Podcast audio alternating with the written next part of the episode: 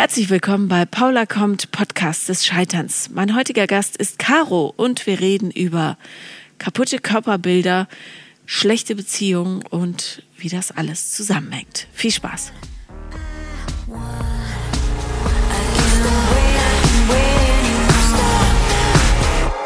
Herzlich willkommen, Caro. Hallo Paula. Hallo, wie schön, dass es klappt. Es ist ähm, Corona-bedingt technisch alles ein bisschen schwieriger, als es sonst ist.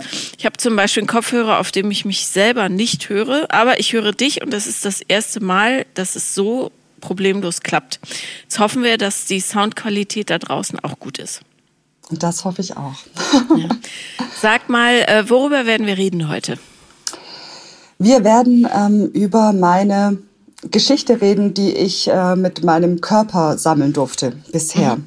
Und okay. die ist auch mit einer Scheitergeschichte oder Scheitergeschichten verbunden, weshalb ich denke, dass das ganz gut passt. Okay, dann äh, schieß mal los. Ja, also ähm, ich bin Caro, komme ursprünglich aus dem Schwabenländle, bin jetzt gerade in Berlin für ein paar Monate, äh, mache da eine Weiterbildung zum systemischen Coach und ähm, ja, meine Geschichte zu meinem Körper begann schon recht früh, denn ich bin sehr, sehr übergewichtig, ähm, schon als Baby auf die Welt gekommen. Ähm, als Kind hat sich das so weitergezogen. Wegen also, einer nicht entdeckten Diabetes oder? Nee, tatsächlich nicht. Also ich hatte zwar eine oder ich habe eine, eine chronische Schilddrüsenunterfunktion, Hashimoto, aber ähm, das schiebe ich nicht darauf. Es war einfach auch ein ungesundes ähm, Essverhalten, welches mir so beigebracht wurde. Okay. Also auch schwieriges Verhältnis ähm, zu meiner Mutter. Also mein Vater ist recht früh verstorben. Äh, meine Mutter hat recht viel gearbeitet, hat selber ein Gewichtsproblem. Ähm, genau, und äh, also als Beispiel in der zweiten Klasse hatte ich schon ein Gewicht von 70 Kilo, was für ein wow, okay. ja, Kind nicht normal ist. Nee, das ähm, heißt, du warst ein Bällchen. Ich war ein Bällchen, ja, oder, oder Fleischklöpschen, wie auch immer man das nennen mag. Wow, okay. Und ähm, hat deine Mutter nie gesagt, äh, okay, das Kind hat gesundheitliche Probleme, wir müssen da vielleicht mal was ändern am Essverhalten? Mm, hier und da hat sie schon mir gesagt, ich sei zu fett. Also ja, nicht gut, das hilft ja nicht. und hat mich auch mal in eine, in eine Abnehmkur für Kinder geschickt. Ähm, ja, dadurch, dass sie aber selber ein Gewichtsthema hat, war das für sie, glaube ich, nicht so präsent. Und mhm. ich habe grundsätzlich auch nicht viel Aufmerksamkeit von ihr bekommen. Bist du Einzelkind? Mhm, genau, richtig. Ja, okay. ja. Und wer hat sich um dich gekümmert, wenn du so warst? Ähm, also ich hatte viele Nannies tatsächlich mhm. und ähm, ich bin mit meiner Großtante aufgewachsen, die bei uns im Haushalt gelebt hat. Mhm. Ähm, ja, aber das war auch nicht wirklich so ein Mutterverhältnis, so ein Mutter-Tochter-Verhältnis. Okay. okay. Ja, es resultierte dann auch darin, dass ich mit äh, zwölf in eine Magersucht gerutscht bin, also in eine Bulimie. Mhm. Und das ging dann auch fast anderthalb Jahre. Also ich habe, ich war dann auch ausgewachsen. Auf 1,78 wog ich dann 49 Kilo. Und wow. ähm, wie alt warst du da? Zwölf. Grad 13, ja. Ja, krass. Mhm. Genau. Und rückblickend betrachtet, ich habe ja auch so Späße gemacht, wie ähm, habe dann mit, mit Klauen angefangen, Gott sei Dank mit 13 und wurde erwischt, aber ich aufgehört habe. Naja, alles um Aufmerksamkeit genau. zu kriegen. Ne? Ja, ja, absolut. Und ähm, das hat nicht geholfen. Und ich bin sehr froh, dass ich ähm, schon damals einen sehr starken Freundeskreis ähm, gehabt habe, der da auch ein Auge auf mich geworfen hat und gesagt, hey Caro, ähm, schön, dass du was für deinen Körper tust, aber das ist irgendwie nicht gesund. Also ich erinnere mich auch, dass ich, ich habe morgens ähm, in der Schule mir praktisch ein Brötchen ähm, ja, schmieren, äh, ein geschmiertes Brötchen mitgenommen, bin dann auf die Schultoilette gegangen und habe mich erstmal übergeben und hab, bin dann auch bewusst sehr früh morgens ähm, hingegangen, um äh, ja da nicht erwischt zu werden. Mhm. Von was für einem Startgewicht bist du da? Du Damals waren es 120 Kilo, glaube ich. Mhm. Und in welcher Zeit hast du dir das aus der Seele gekotzt? Dreivierteljahr. Wow. Ging sehr, sehr, sehr schnell, ja. Und du hast also, dass dein Körper das mitgemacht hat. Ja, der hat danach noch viel mehr mitgemacht. Ja, okay. das war nicht die, die erste Passage. Ja, dann, ähm, meine Mutter hat es nicht wirklich interessiert und ähm, die hat tatsächlich auch schon mitbekommen gehabt, dass ich auf der Toilette dann auch zu Hause war und hat gesagt, ja, also kotzen musst du jetzt auch nicht, Essen war doch gut, so eine Art, aber ja, also hat halt kein Verständnis dafür gehabt.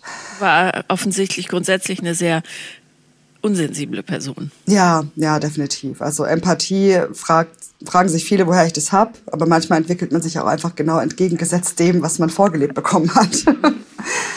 ähm, ja, und äh, kurz danach kam die erste Liebe, die dann ähm, nicht so wirklich äh, funktioniert hat und danach habe ich auch schlagartig wieder zugenommen und mhm.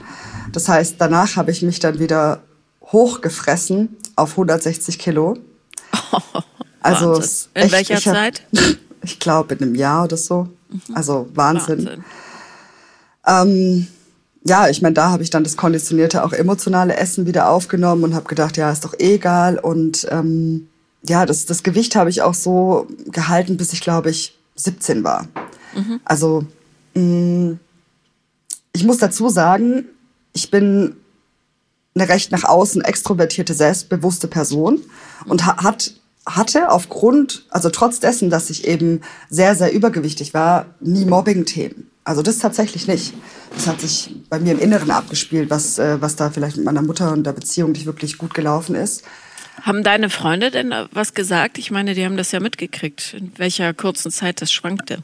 Ja, ähm, meine Freunde haben mich sehr so genommen, wie ich bin. Mhm, also, was toll ist. Absolut. Und da bin ich auch bis heute sehr dankbar. Ähm, also es, klar, hier und da war es schon der Fall, so ja, ähm, vielleicht schaust du mal nach dir, aber dadurch, dass ich ja, ich weiß auch nicht, wie das in Teenie-Zeiten ist, dass man jetzt großartig auf, auf das Thema Gesundheit ähm, achtet. Weißt du, ich meine? Weil jetzt vielleicht im, im Alter, ich bin ja jetzt Ende 20 oder in den 20ern, redet man vielleicht eher über Gesundheit, aber damals, also war es einfach nicht so. Mhm.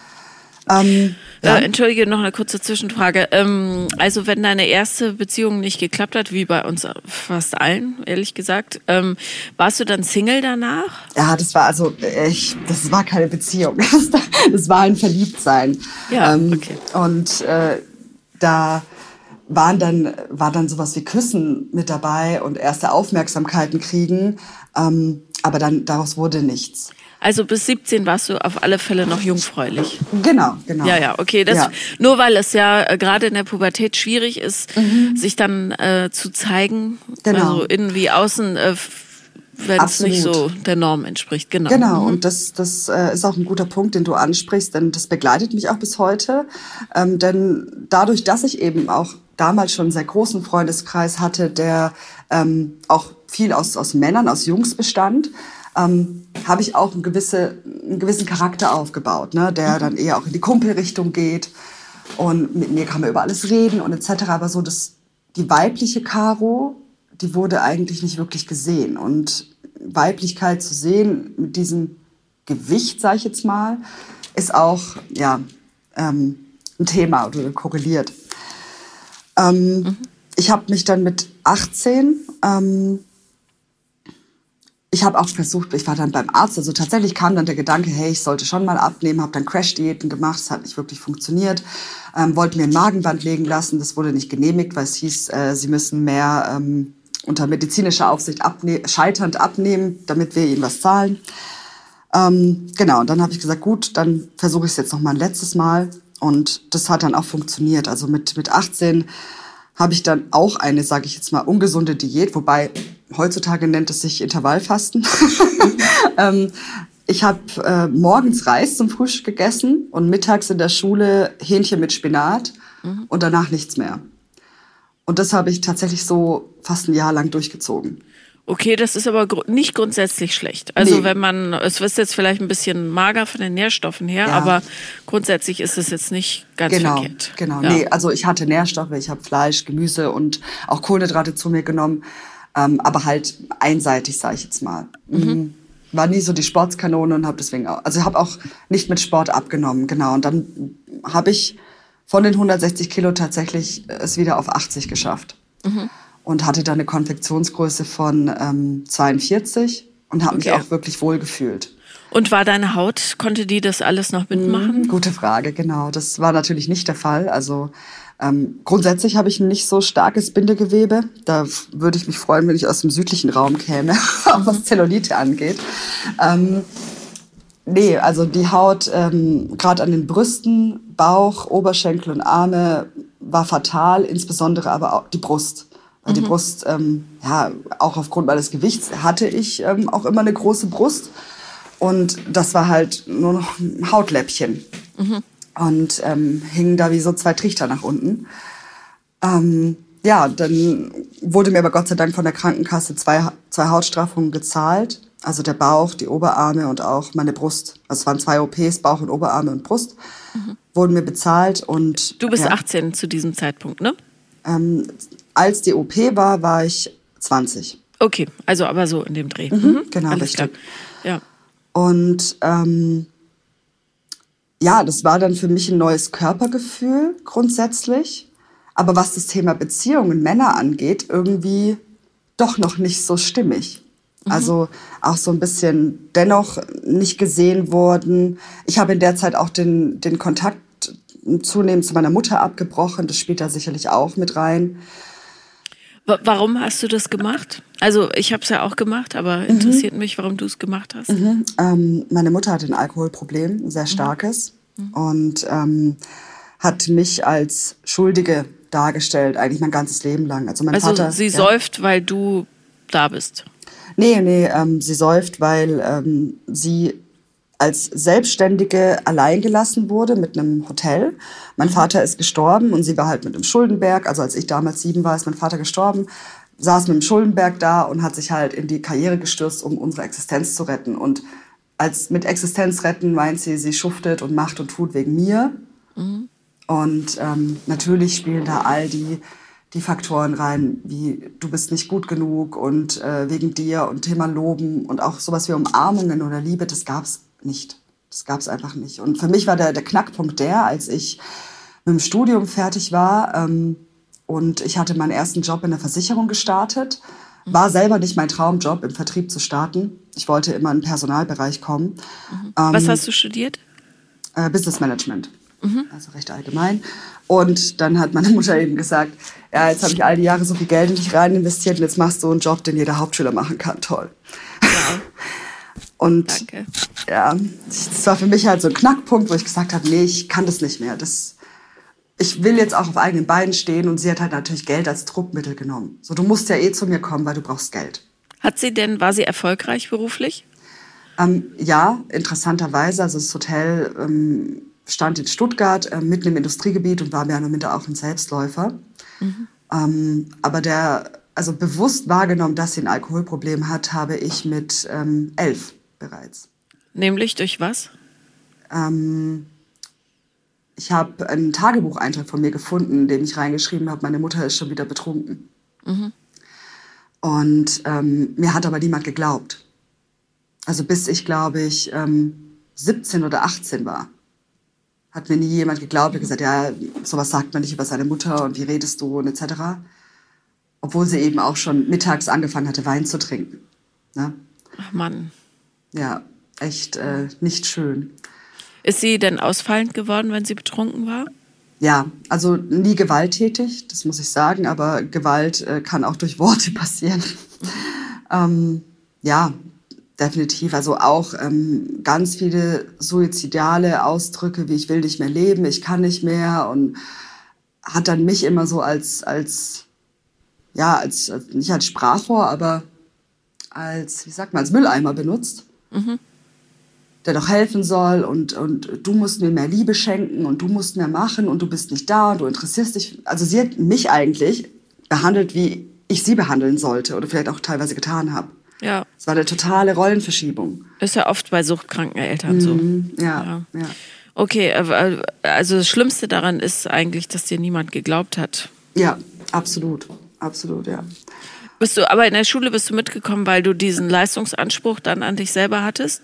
Weil du musstest ja erfolgreich sein, damit du ihr helfen kannst? Schule war war so lala. Da war ich, ähm, da war mir eher mein Freundeskreis und meine Freizeit sehr wichtig und das irgendwie, ich, ich habe halt auch nicht so eine große Familie. Also nicht so wie andere Leute irgendwie, keine Ahnung, da 10, 20 Leute um sich rum haben. Ähm, die familiäre Seite meines Vaters gibt's sozusagen in meinem Leben nicht. Und ähm, also, weil er war Baujahr 92. und ähm, meine Mutter hat halt. Äh, Warte mal, was? Dein Vater war Baujahr 92? Ja, genau. Wie, das äh, sorry, nicht zwei, sagen 29, Jesus. 29. ich wollte gerade sagen, das war ein Zeitreisender ja, ja. Sorry. 29, okay, 29, aber dann, wie alt bist ja. du jetzt? Ich bin 28. Du bist jetzt 28? Ja. Okay, äh, aber dann war er unglaublich alt, als er dich gezeugt hat, oder? Korrekt, ja. Ja. Ich kann das jetzt nicht ausrechnen. Kannst du mir da helfen?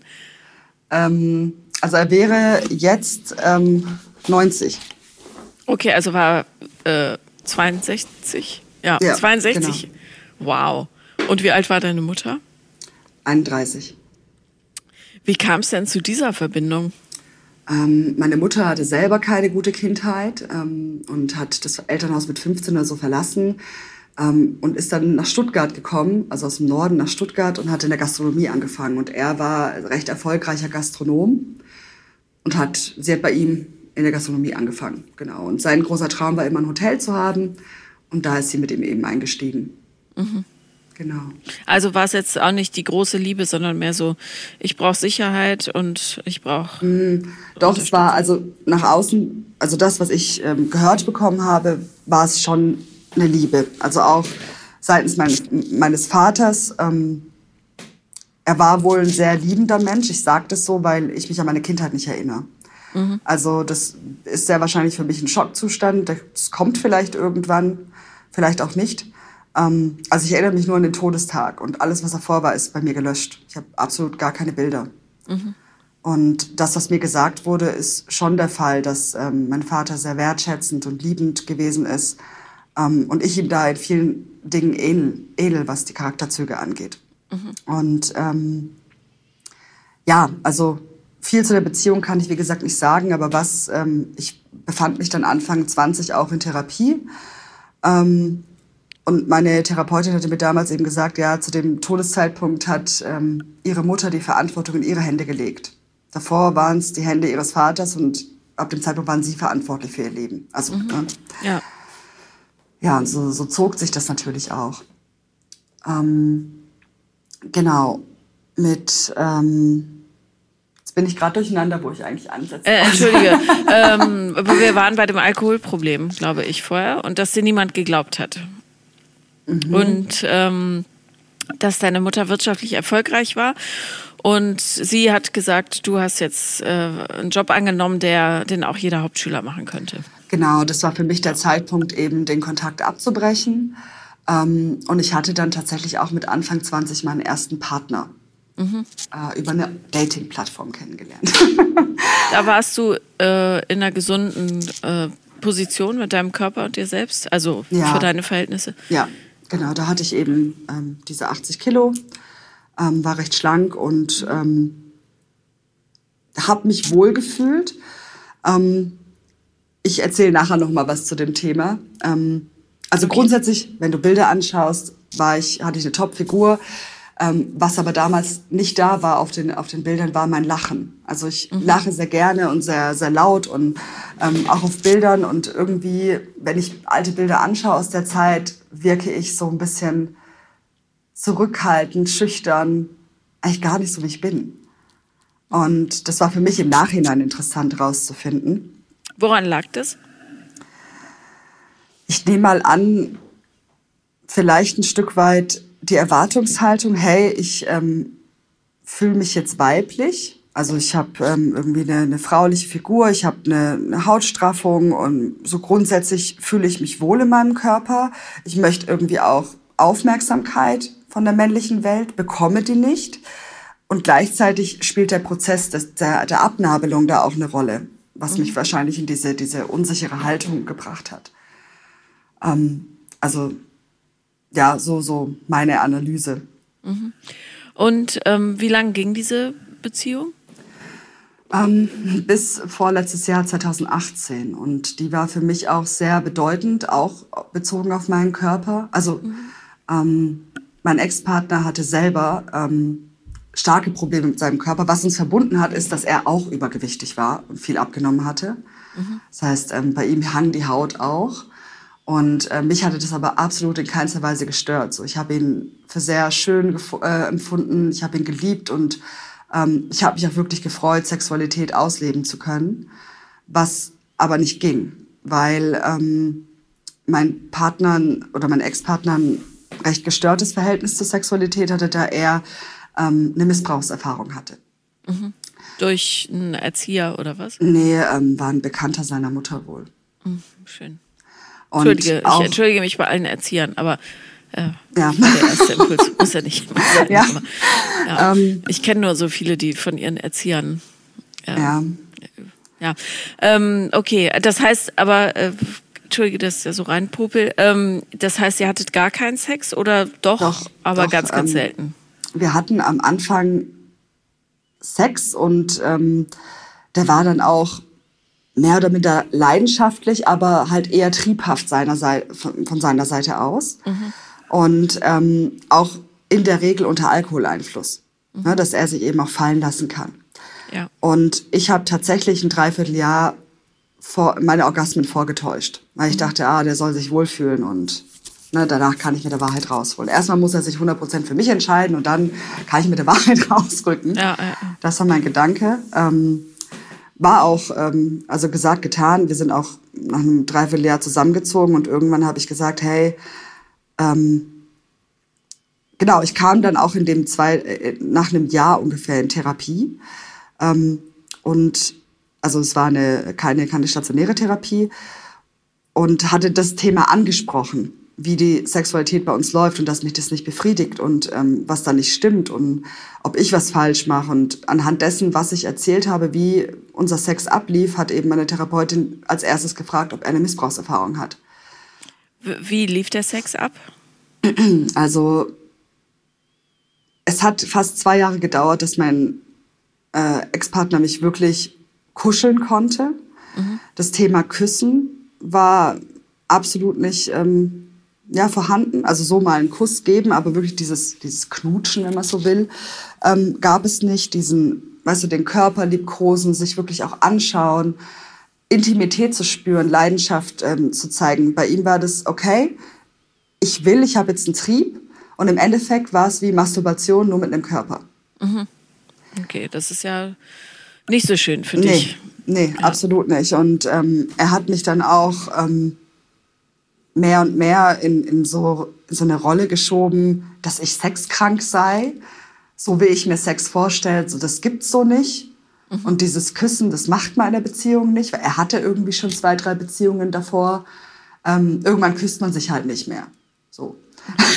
Und das ist nicht wahr, aber okay. ja. ähm, und dass ich zu viele Filme angeguckt hätte, wie ich mir eben Sex vorstellen würde. Mhm. Und ähm, naja, aber es waren halt auch so kleine Sachen, dass ich gesagt habe, naja, guck mal, ich schaue dich aber auch gerne an. Ich fasse dich gerne an und das machst du bei mir nicht. Und ich wünsche mir das. Und dann hat er gesagt, ja, so, was soll ich da machen? Also du wusste gar nicht, was er mit mir anfangen soll. Und auch wenn du mhm. über ähm, äh, Oralsex ähm, mit ihm gesprochen hast, so natürlich, ich bei ihm, war super. Aber umgekehrt ähm, hat er gesagt, ja, seine erste Freundin war da untenrum ungepflegt, das mag er nicht. Ach, okay. Mhm. Ja.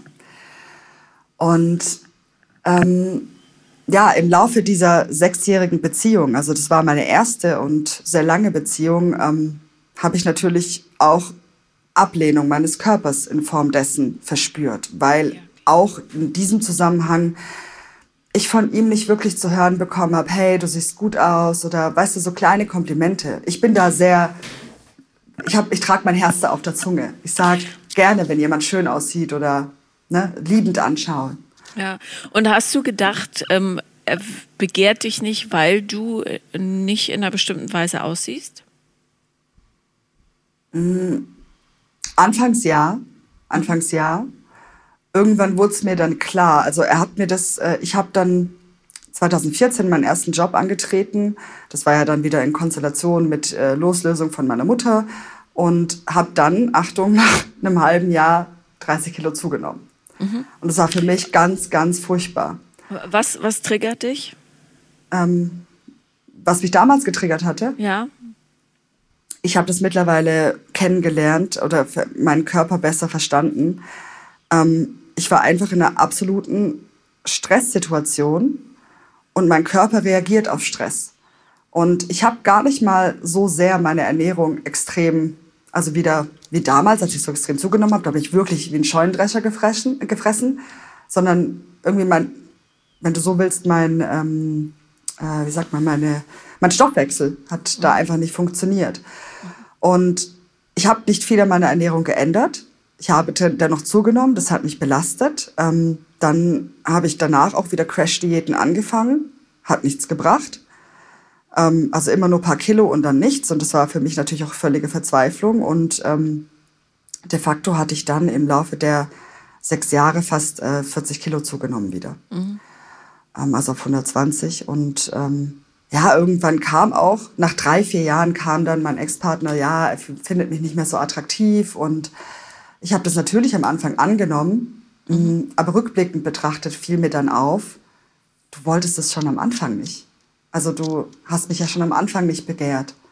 Und naja, und äh, deine Zunahme konfrontiert ihn natürlich massiv mit seiner eigenen Problematik. Genau, also, genau richtig. Klar. Weil er mochte seinen Körper ja auch nicht. Mhm, ne? Er hat ja, immer gesagt, hier, er muss ja auch eine Hautstraffung mal machen und er sieht nicht gut aus und ich habe ihm praktisch all die Liebe gegeben und Zuneigung auch zu seinem Körper und Wesen, die ich mir eigentlich auch gewünscht hätte. Ähm, ich will nicht nur Negatives sagen, denn wir hatten auch eine wirklich gute Zeit. Also wir waren, was unseren, um, unseren Humor angeht, unsere Ziele im Leben, da waren wir uns sehr einig und ähm, wir waren auch immer auf Augenhöhe. Das war mir sehr wichtig, auch in meiner Partnerwahl. Also jemand, der sich nicht von einer erfolgreichen Frau irgendwie zurückgeschickt fühlt. Ähm, und er hat dann auch versucht mit den Jahren, also wir sind dann auch zusammen in Therapie gegangen. Ich habe ihn dann überzeugen können, auch mit zur Therapeutin zu gehen und vielleicht seine Dinge zu bearbeiten. Das Thema ist, ähm, wie es so in der Therapie ist, darf ja der Klient selber entscheiden, über was man redet. Mhm. Und ihm war halt eher das Thema ähm, Beziehung zu seinen Eltern und äh, Karriere wichtig. und das ja körperliche halt nicht. Und ich habe sehr viel gelernt, also auch in dieser Paartherapie.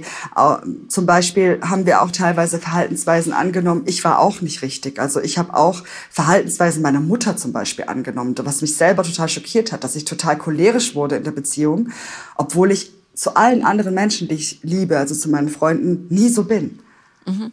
Und ähm, also ich durfte mich da auch definitiv neu kennenlernen und ich habe nicht alles richtig gemacht.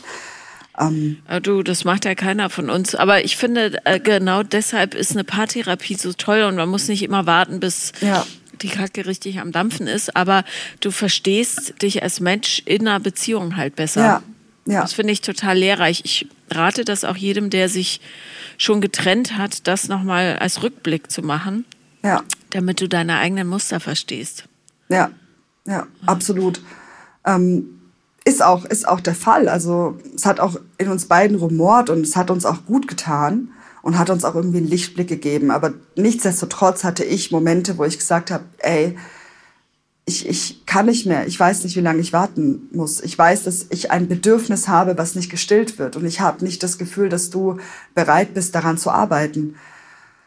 Und mhm. ähm, ich kann es nicht ändern. Es liegt nicht an mir. Ich kann dir nicht beibringen, mich küssen zu wollen. Ich kann dir nicht beibringen, mich liebevoll anzuschauen. Ich kann dir nicht beibringen, mich anfassen zu wollen und meinen Körper schön zu finden. Aber das gehört für mich in der Beziehung dazu.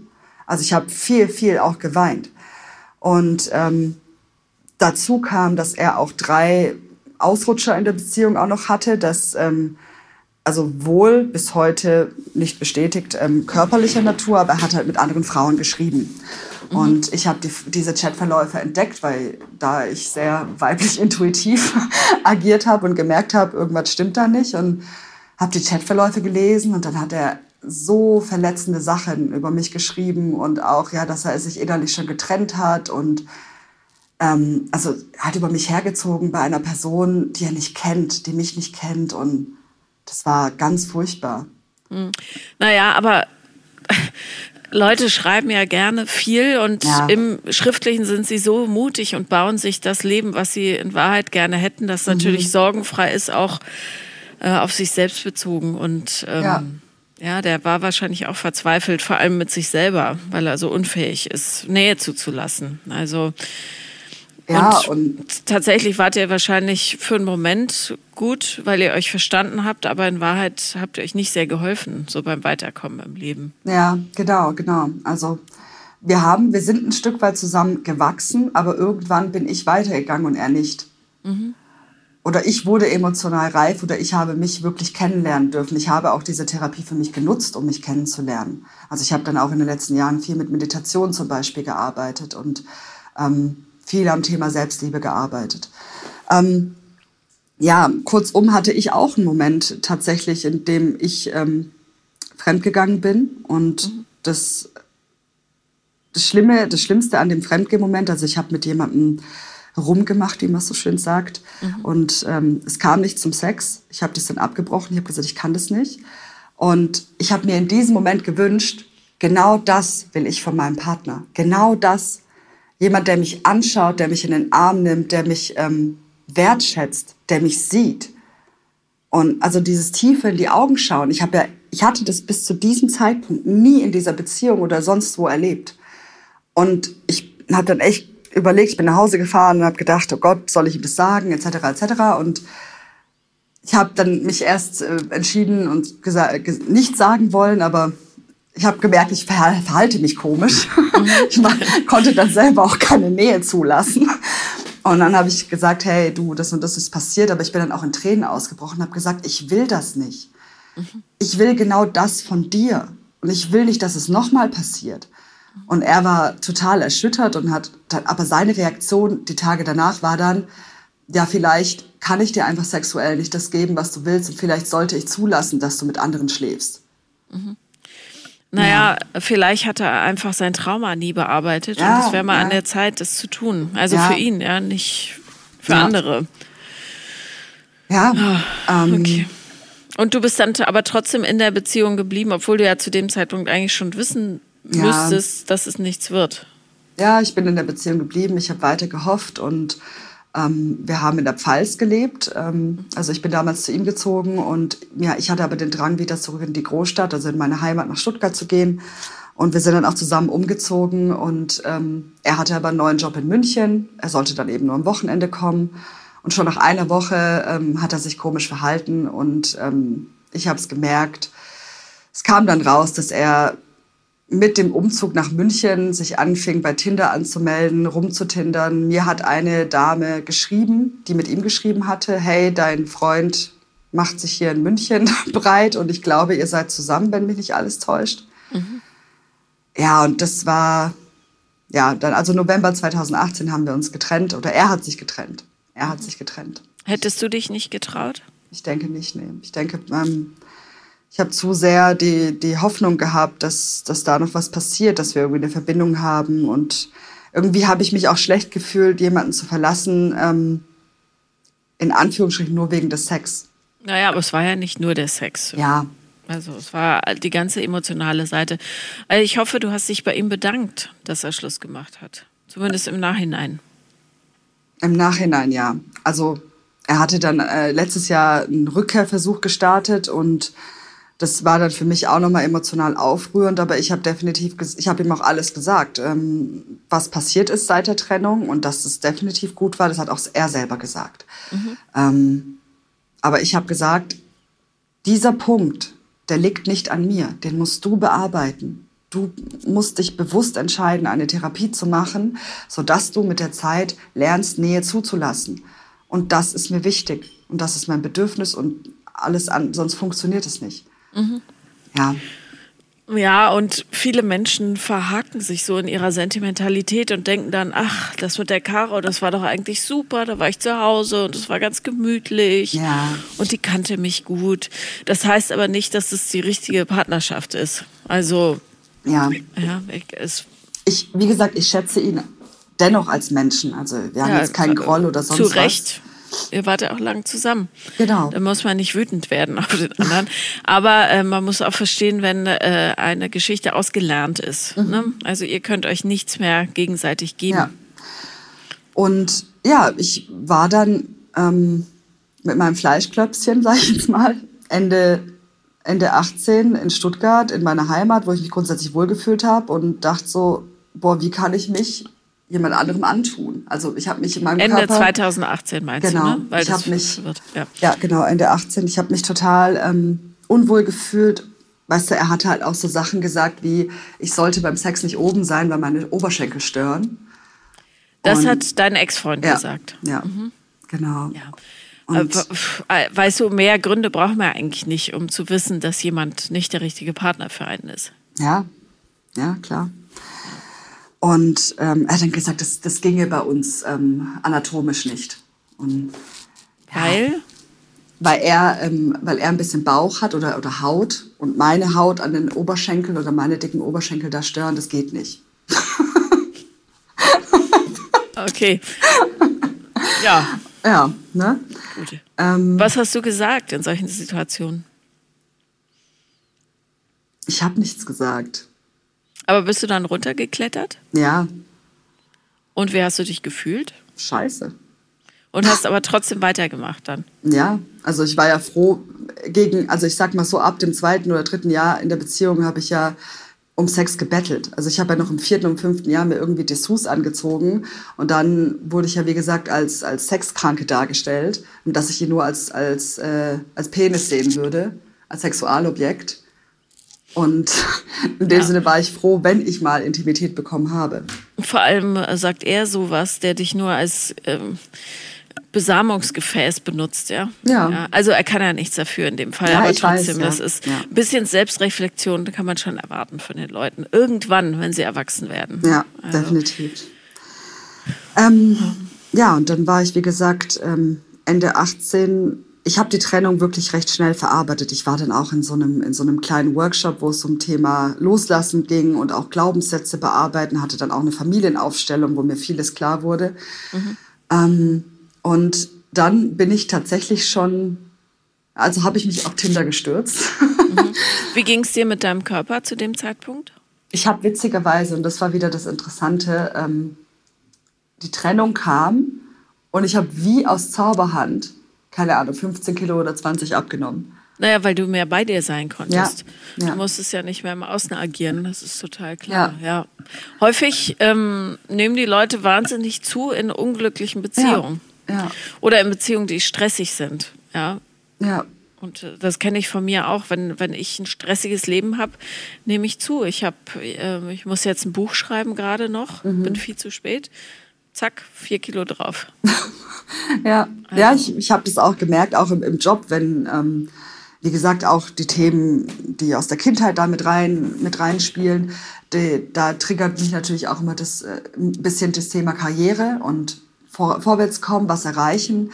Und das kann bei mir auch sehr schnell in eine Stresssituation ummünzen. Was musst du denn erreichen, damit du gut bist?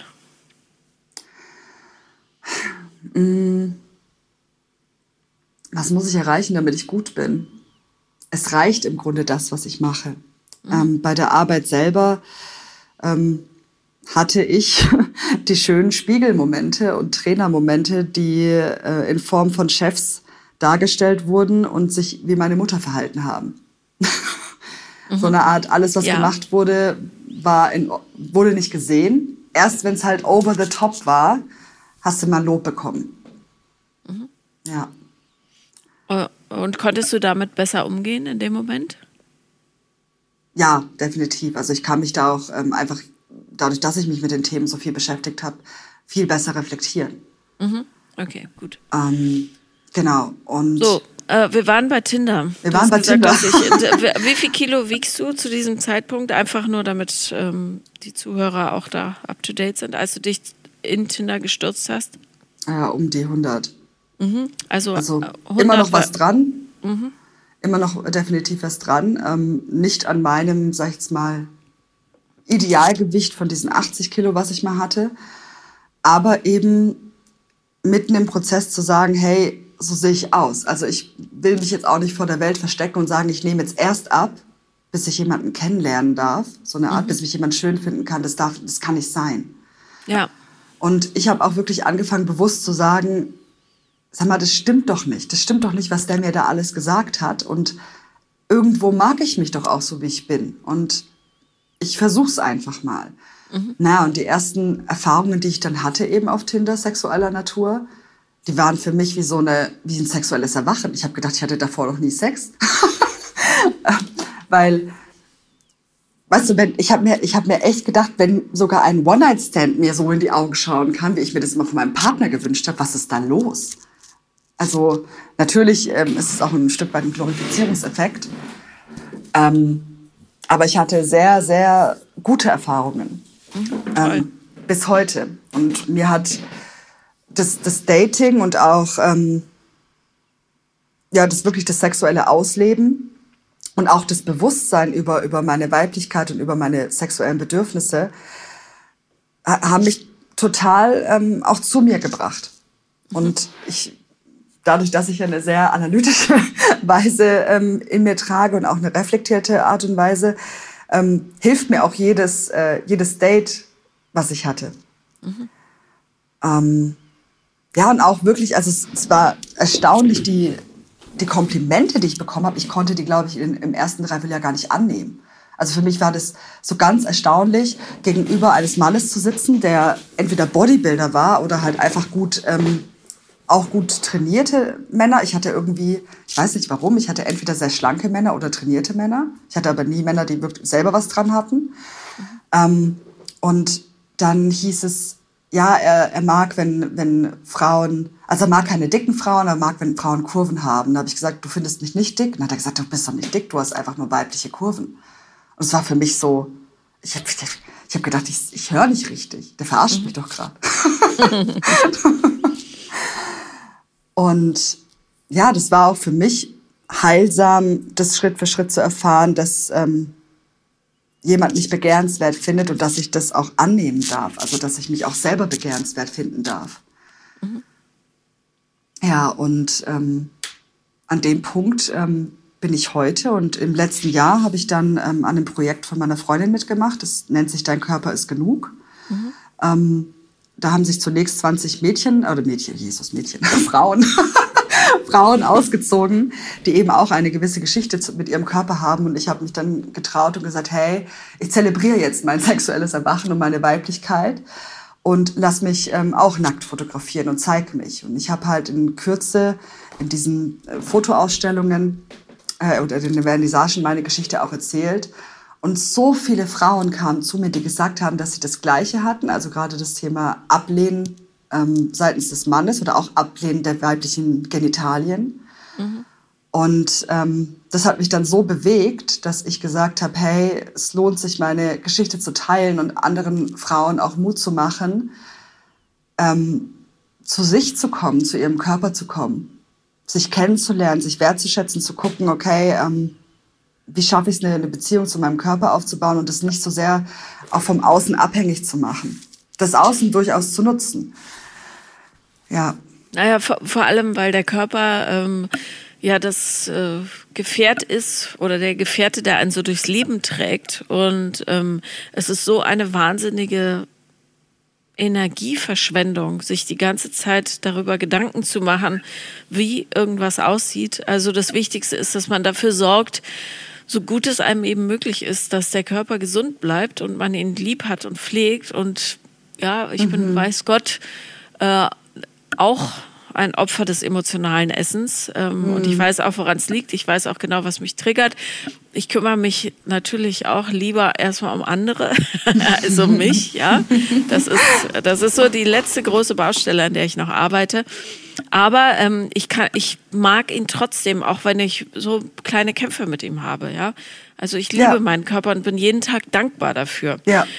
Und, und das ist so schlimm, wenn ich gerade junge Frauen höre, die sagen, ich kann, ich, ich bin der Liebe nicht wert, die da draußen auf mich wartet, weil ich dies und das Problem habe oder meine Knie komisch aussehen oder ja, teilweise sind es ja Kleinigkeiten, die, die niemandem anderem auffallen, die aber für diese Menschen das Leben verhindern.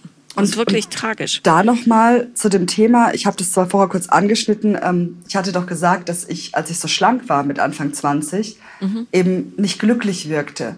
Mhm. Und das war eben, ich habe dieses Schild nach außen auch getragen. Hallo, ich brauche Aufmerksamkeit. Hallo, bitte gib mir Zuwendung. Also dieses auch ähm, total unselbstbewusste und komplett ohne Selbstliebe. Mhm. Und das hat sich jetzt in den letzten Monaten auch nochmal total gefestigt, eben selbstbewusst nach außen zu treten. Und ähm, du hast da einfach eine ganz andere Wirkung. Ja, na klar.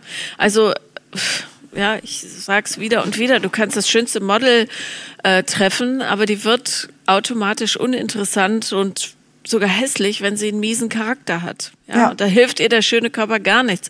Wenn du aber eine Frau oder einen Mann oder alles dazwischen triffst, ähm, die sagt, guck mal, das und das, ich bin hier, ich kämpfe mit meinen Verletzlichkeiten, ich habe hier also wirklich Jahre meines Lebens verdallert, äh, mich passend zu machen, aber jetzt habe ich aufgehört und ich finde es eigentlich toll, so wie es ist, auch wenn es vielleicht nicht so aussieht, wie alle wollen, dass es aussieht, dann ist der Mensch doch tausendmal wunderbarer und echter und schöner als alles, was so künstlich beklebt und hingefiltert wurde. Und und insbesondere eben sich loslösen von diesen vermeintlichen Schönheitsidealen. Mhm. Weißt du, so, es gibt einfach verschiedene Körper und das ist auch gut so. Und wir sind halt durch die Medien getriggert, gewisse Körper von Männern und Frauen im Hinterkopf zu haben und anstreben zu wollen. Obwohl wir ja ganz genau wissen, Menschen haben Zellulite, Menschen haben Muttermale, Menschen haben Narben, Menschen haben Behinderung. Das ist einfach die Natur und die Vielfalt. Und mhm. jeder hat ja eben auch einen anderen Geschmack.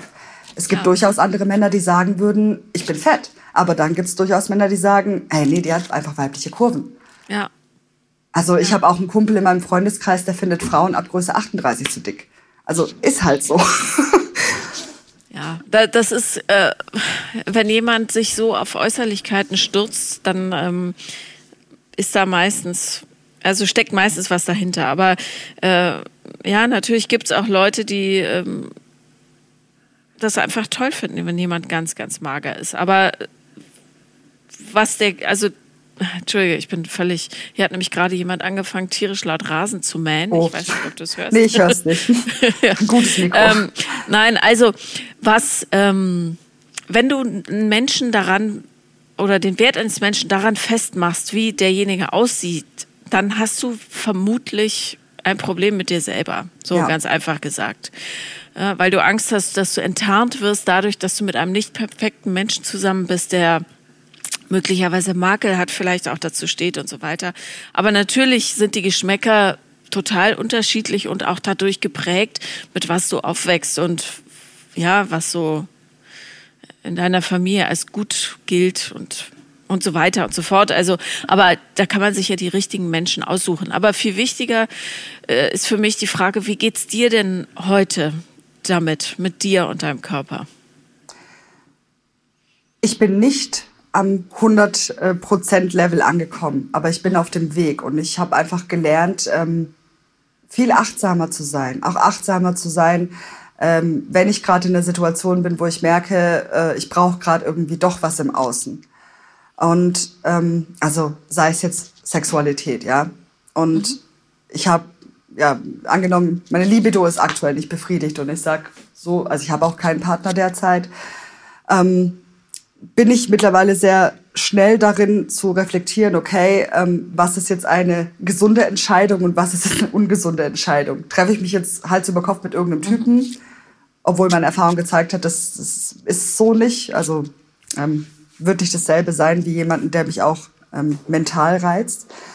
Mhm. Ähm, bezüglich meines Körpers ist es eben so, durch das Projekt ähm, Dein Körper ist genug, wo ich ja eingestiegen bin, habe ich mich selber auch der Fotografie gewidmet und auch angefangen, andere nackt zu fotografieren, weil das einfach so eine heilsame Erfahrung ist. Sind schöne Fotos übrigens. Dankeschön.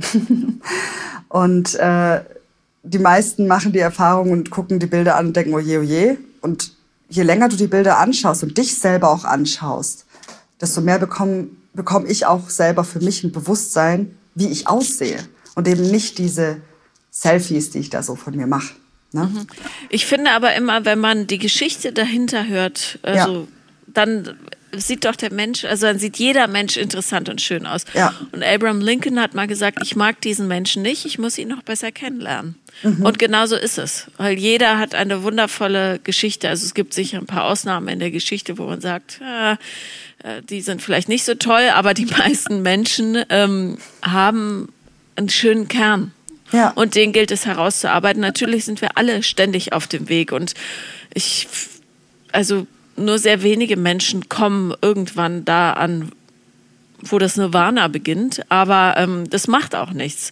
Das Leben ist dazu da, weiterzugehen und zu lernen und zu forschen und sich ja. weiterzuentwickeln und sich kleine Glücksmomente zu schaffen. Und sich eben auch verletzlich zu zeigen. Mhm. Also das ist zum Beispiel gerade ein Punkt, den ich erst vor zwei, drei Wochen, ähm, auf den ich gekommen bin, über Brené Brown. Mhm. Verletzlichkeit und Scham. Und ja. ähm, das hat mir aber auch wieder gezeigt, okay, da, deswegen schön, dass du das sagst. Das ist nämlich genau das, du, die Geschichten lesen wir, um eben zu, zu hören, aha, da geht es auch anderen Menschen so. Ich brauche mich nicht dafür zu schämen. Ne? Und äh, ich, ich brauche mich nicht zu verstecken.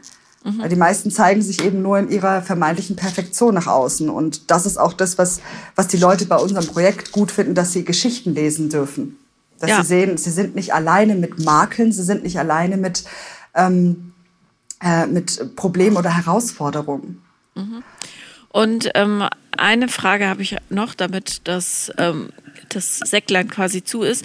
Wie hast du deiner Mutter mitgeteilt, dass du den Kontakt abbrichst? Oder hast du es ihr mitgeteilt oder hast du es ausschleichen lassen?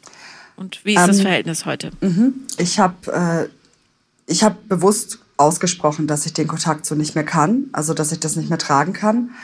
Ähm, und das Thema ist, dass sie, ich habe den Kontakt, glaube ich, insgesamt drei Jahre abgebrochen. Mhm. Ähm, Hat sie, sie das wurde, verstanden? Ja, ja. Ähm, sie wurde jedoch zum Pflegefall. Ne? Also mhm. sie hat, ähm, ist jetzt bis heute auch, ähm, äh, hat sie das Korsakow-Syndrom, also das alkoholbedingte Demenz, mhm. ist bettlägerig, ähm, hat irgendwelche Keime. Und Wie viel hat sie denn getrunken über die Jahre pro Tag? Zwei, drei, das vier war, Flaschen? Also das war krass. In der Höchstzeit, also da hat mich dann eben meine Großtante, die hat sie im Endeffekt gepflegt. Mhm. Ähm, die hat mich dann irgendwann angerufen und hat gesagt, sie, sie braucht meine Hilfe, sie muss ins Krankenhaus, ich, ich soll kommen. Und da waren es neun Liter am Tag. Mhm. In der Hochzeit, neun Liter Wein. Der Wahnsinn. Wow. Was ein ja. Körper aushalten kann. Ja. Ähm, ja, sie wurde zum Pflegefall, das Hotel wurde aufgelöst, das habe ich alles auch mitbegleitet. Ähm, ich habe aber dann immer noch keinen Kontakt zu ihr gehabt. Also sie war ja im, im Krankenhaus und im Pflegeheim und ähm, erst vor drei Jahren oder vier Jahren bin ich dann ins Pflegeheim gegangen. Und es war für mich natürlich auch schlimm, diese, diese Verwesung auch zu sehen, die Veränderung mhm. eines Menschen. Ja, klar. Und ich habe dann zu ihr gesagt, weißt du, warum ich nicht da war, warum ich nicht zu dir gekommen bin. Und dann hat sie mich halt angeschaut mit ganz großen Augen und hat halt gesagt, es tut mir leid. Und ich meine, wow. du weißt ja ähm, vielleicht, mh, hm, ja, gerade die Menschen, die, die dann alt werden, die dann irgendwie auch schwach werden, werden plötzlich auch sehr weich. Mhm. Und klar, man muss dazu sagen, dass sie auch Antidepressiva und sonst was kriegt. Ja gut, aber das, äh, das ähm, war ja mal nötig offenbar, ja, weil ja. sie war ja zu keinem Zeitpunkt ihres Lebens richtig glücklich, ja. nehme ich an. Vielleicht in deinen ersten paar Jahren, aber... Und sie ist, sie ist auch immer noch, also sie ist auch weich, aber es ist kein Mutter-Tochter-Verhältnis. Also das kann ich mhm. jetzt auch nicht mehr aufbauen. Sie Nein, ach Quatsch, das muss es ja auch nicht sein. Aber ein freundliches Miteinander reicht schon. Aber ähm, also das heißt, sie lebt momentan. Ja, noch. sie lebt noch, ja. Genau. Zwar in einem desolaten Zustand, aber okay. ja. Genau. Okay. Also ich finde, ähm, dass du einen tollen Weg hast. Und vor allem auch noch einen tollen Weg vor dir. Und du bist so jung, da kann noch ganz viel passieren. Ähm, und ich finde super, dass du so früh angefangen hast, an dir zu arbeiten. Mhm. Weil ähm, manche Menschen die verstehen es erst am Ende ihres Lebens und du hast es am Anfang kapiert, dass es so nicht richtig ist. Ja, es kommt einem immer so vor, ne? wenn man so in seinem Alter ist, egal ob jetzt Anfang, Mitte oder Ende 20 oder 30, 40, dann denkt man immer, Gott, oh Gott, und ich habe so viel Zeit verschwendet. Mhm. Aber in Anbetracht dessen, wie alt wir doch alle im Durchschnitt werden, haben wir noch so viel Zeit. Also das, so musste ich mir, das musste ich mir neulich auch erstmal nochmal sagen. Du hast noch ganz, ganz viel Zeit und auch ganz, ganz viel Zeit, um den richtigen Partner für dich kennenzulernen. Also keine Panik. Nee, Gott. Das äh, bin ja auch mittlerweile so, dass ich sage, es kommt, wenn die Zeit auch die richtige ist. Ja. Und manchmal sind andere Themen wichtiger. Und ich finde, das Leben zeigt einem das immer ganz wunderbar. Also mhm. du kriegst Dinge, die bearbeitet werden müssen, immer wieder und wieder vor den Latz geknallt, genau, bis du es ja. verstehst. Und das andere ergibt sich dann. Und, und das macht's auch spannend und das macht mich auch zum Optimisten. Jede Scheiße. Und ich habe auch bis heute manchmal hier und da noch Dates oder im Geschäft irgendwelche Situationen, die mich triggern, wo ich mich komisch fühle, aber dann gehe ich im Moment in, in mich hinein und sage, okay, was ist da gerade? Was mhm. muss, was braucht gerade Aufmerksamkeit? Und ich weiß, dass danach was Gutes dabei rauskommt. Das ja. ist einfach so. So beschissen es mir geht, aber es ist so. Ja. Und das ist, das ist der wichtigste Schritt zur Heilung, dass du es mhm. innehältst, wenn du merkst, dich triggert was. Ja. Und dann sagst, okay, Moment, was war das? Und was ist das für ein Gefühl? Woher kenne ich das schon? Ja. Und dein ja. Körper weiß das. Egal, ob er zunimmt, ob er Magenschmerzen kriegt, Migräne, nicht schlafen kann, soll sich einfach nur verkrampft. Der weiß das. Und du musst ja. nur anfangen, drauf zu hören. Die meisten lenken sich halt ab. Ja, so ist es. Ja. Und äh, Essen ist halt auch Ablenkung. Ne? Ja, gen richtig, genau, ja. richtig. Okay, ich muss jetzt rübergehen, mhm. meine Jungs wecken. um zehn. ja, naja, das ist früh für die, glauben okay. wir. Aber ich danke dir sehr, sehr für dieses schöne Gespräch. Ich danke dir auch für dein offenes Ohr und auch für die, für die schönen Fragen zwischendurch. Sehr gerne und ich äh, wünsche dir ganz viel Spaß und Freude auf deinem weiteren Weg. Dankeschön. Der wird hübsch und blumig sein, garantiert. ich danke dir. Danke dir, Caro. Alles Gute. Dir auch. Ciao. Tschüss. Das war Paula kommt, Podcast des Scheiterns. Und wenn ihr auch mal teilnehmen wollt, dann schreibt mir am besten auf Instagram The Real Paula Lambert.